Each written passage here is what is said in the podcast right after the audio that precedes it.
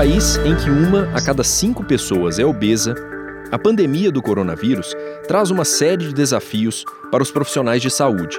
Por um lado, os obesos são considerados grupo de risco para a doença e, por isso, devem ficar em casa sempre que possível.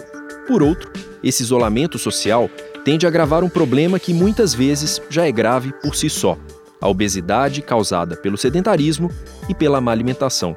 Então, como preservar essas pessoas diante desse cenário? Eu sou Marcelo Magalhães Sou editor executivo do Câmara Record. Por videochamada, eu vou conversar com o Dr. Cizenando Ernesto de Lima Júnior, que é cirurgião do aparelho digestivo. Tudo bem, doutor? Tudo bem, Marcelo. Prazer falar com o senhor. A gente ouve sempre nos noticiários que os obesos estão mais vulneráveis à Covid-19, que eles fazem parte do grupo de risco. Mas por que exatamente isso acontece? O que, que há de diferente no organismo do obeso que o torna tão vulnerável a essa doença? Então, Marcelo, no início da pandemia, nem tinha essa preocupação, porque todos os dados que a gente ouvia, ouvia, vinham da China, e a China, entre aspas, dizem que geneticamente são todos magros, né? Por exemplo, o índice de massa corpórea do chinês, que é a medida entre o peso dividido pela altura multiplicada ao quadrado, em média, em torno de 23 e 24. Então, eles são magros, né? E fala-se que é genética só da região oriental. Mas eu sempre falo que não é, porque quando o chinês vai para os Estados Unidos, ele engorda igual o americano. Então, na prática, a genética tem um peso aí de 30% e o comportamento tem um peso de 70%. E o gatilho disso aí é a comida. Né? E comida não voa, só vem para a boca com a mão. O Brasil, como você citou, de cada cinco brasileiros, um está obeso. E em torno de 1%, que chega a pouco mais de 2 milhões da população, são obesos mórbidos, que é a grande preocupação. E o obeso, ele tem uma, ele tem uma substância a mais, que dá para a gente falar assim para a população, o obeso ele é inflamado. Então, a população está vendo falar muito de citocinas. Como aumenta a inflamação e o vírus causam inflamação, é tipo, o risco é pelo menos duas vezes maior no indivíduo obeso. E os grandes obesos, Brasil aí nesses um pouco mais de 2 milhões, vão ter muita dificuldade, dificuldade de maca, dificuldade, por exemplo, de dar diagnóstico. O fundamento da medicina é você dar o diagnóstico para estabelecer o melhor tratamento. Com relação à Covid-19, um dos exames importantes é a tomografia, para ver o pulmão e ver se tem lesões que levam a pensar na doença. E a tomografia normalmente só faz até 130 quilos. Então, o grande obeso, ele tem dificuldade até de chegar ao diagnóstico da, da Covid-19 por conta da dificuldade de realizar uma tomografia. Bom, o Câmera Record dessa semana traz a história de um desses personagens parecidos com esses que o Dr. Cizenando mencionou, que é o William de Oliveira. Ele é de Embu das Artes, aqui em São Paulo. A nossa produção conheceu William em outubro do ano passado, quando ele pesava quase 250 quilos. Naquela época, a equipe acompanhou a passagem do William por um spa, ele conseguiu emagrecer, perdeu 71 quilos, chegando a 179. O repórter Rogério Guimarães reencontrou o William agora, recentemente, e conta pra gente como ele está enfrentando essa pandemia do coronavírus. Vamos ouvir o Rogério. Contar a história do William foi um grande desafio, porque ele estava realmente imerso numa grande prisão. Enclausurado nesse excesso de peso, nessa obesidade mórbida, limitante, que causava tanto dano para ele. Mas também a gente viu um William disposto a lutar mais uma vez. Então, quando nós chegamos, ele viu essa possibilidade muito real diante dele, de que haveria um impulso importante para ele tentar mais uma vez. E foi o que aconteceu. Foi colocado diante dele um cenário desafiador para ele de perda de peso, de disciplina, de resgate, de conscientização alimentar. E ele abraçou esse projeto, e isso foi muito bom. Não me lembro de nenhum momento do William dizendo: vou desistir, não aguento, vou voltar do jeito que eu estava. Agora, na pandemia, ele se viu diante de um dilema: fora do spa, em casa, precisando continuar aquele ritmo saudável de vida, alimentação e exercício físico. Então ele acabou tomando a decisão de continuar fazendo caminhadas na rua.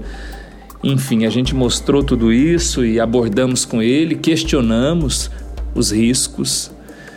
Ele não vê tanto perigo assim e por isso continua caminhando na rua.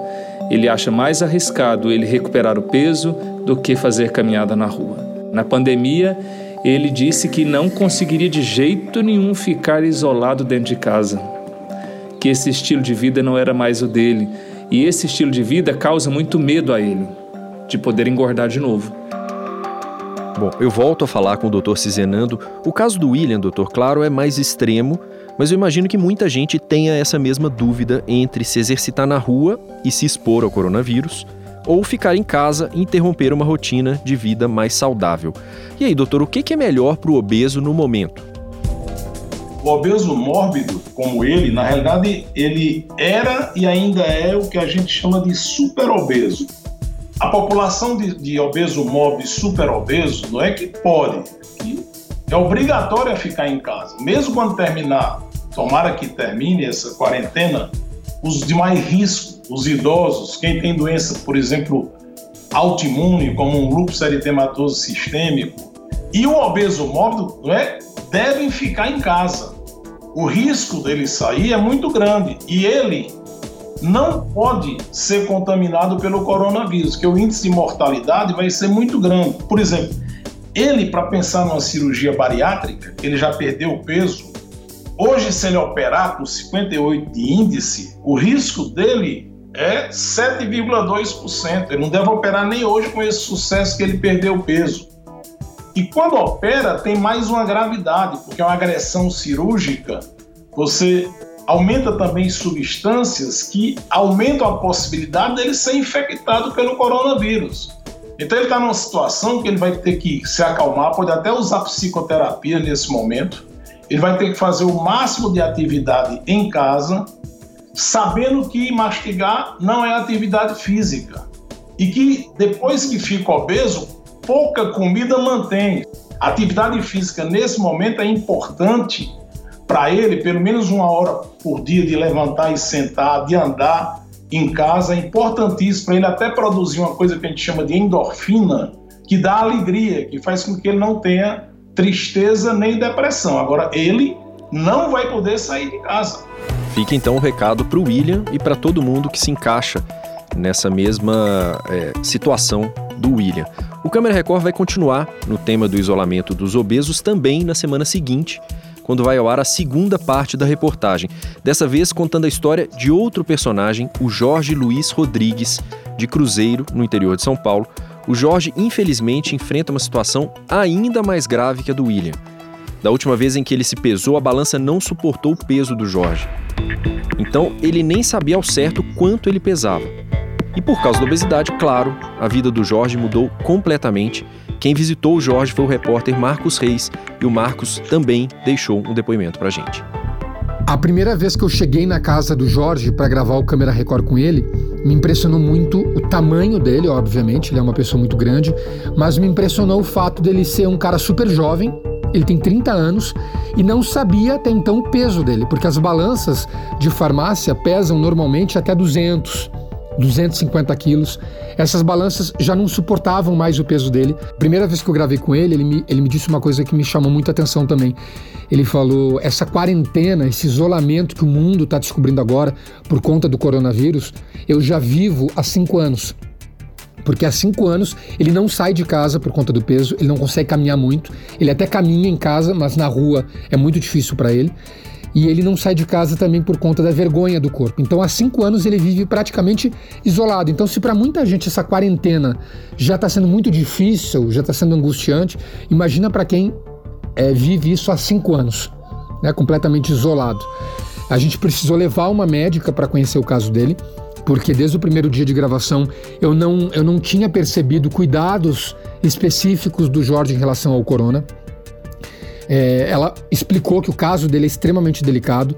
É, ele tem muito mais riscos de saúde do que qualquer outra pessoa por conta do peso. Se ele vier a ter problemas com o coronavírus, se ele pegar o coronavírus, provavelmente ele não resiste, o pulmão dele não suporta. Então ele passou a ter, durante a reportagem, cuidados é, em relação ao corona que ele não tinha antes, que ele achava que o simples fato de estar isolado em casa já seria suficiente, né? Então hoje ele passou a adotar a máscara, passou a adotar o álcool em gel, passou a lavar as mãos, é, tem um controle de quem entra e sai da casa dele que ele não tinha até então. Bom, vale ressaltar que durante as gravações do Câmera Record, o Jorge se pesou novamente numa balança preparada para o peso dele, uma balança que aguentava até uma tonelada, e o resultado surpreendeu bastante a equipe, como com certeza vai surpreender a quem acompanhar o programa. Porque o Jorge, hoje, ele é sem sombra de dúvidas um dos homens mais obesos do Brasil. Mas eu volto a falar com o doutor Cizenando de Lima Júnior. Doutor, a gente imagina que mesmo em casos extremos, como o do Jorge, que fica o tempo todo em casa, é necessário tomar precauções contra o coronavírus, especialmente pela gravidade do caso dele, né? Sem dúvida eu não sei o peso desse doente ainda, vi que tem uma coisa boa, ele tem 30 anos, né? Só que ele precisava saber se ele tem ou não doença associada. Por exemplo, se ele for um hipertenso, mesmo controlado com remédio, é um paciente de altíssimo risco. Ele não pode ter contato com o vírus para não ter a doença. Para isso, ele tem que evitar, e evitar contatos com visitas. Uma coisa boa que o pessoal deseje para ele que vá bem e sem visita. Mesmo no Dia das Mães agora, ele tem que falar com a mãe, mas por é, telecomunicação, ou por telefone, ou por videochamada. Vai ser uma coisa boa para a mãe e para ele, entendeu? Esse paciente tem que ficar em casa e ele precisa se movimentar. Sair da cadeira, dá para fazer poucos exercícios, mesmo em casa. Bom, esclarecendo dois pontos que o doutor tocou. É, primeiro, o Jorge ele é hipertenso, apesar de controlar com remédio, então precisa tomar todos esses cuidados que o doutor Cizenando falou. Mas a boa notícia é que pelo menos ele vive com a mãe dele, a dona Alzira.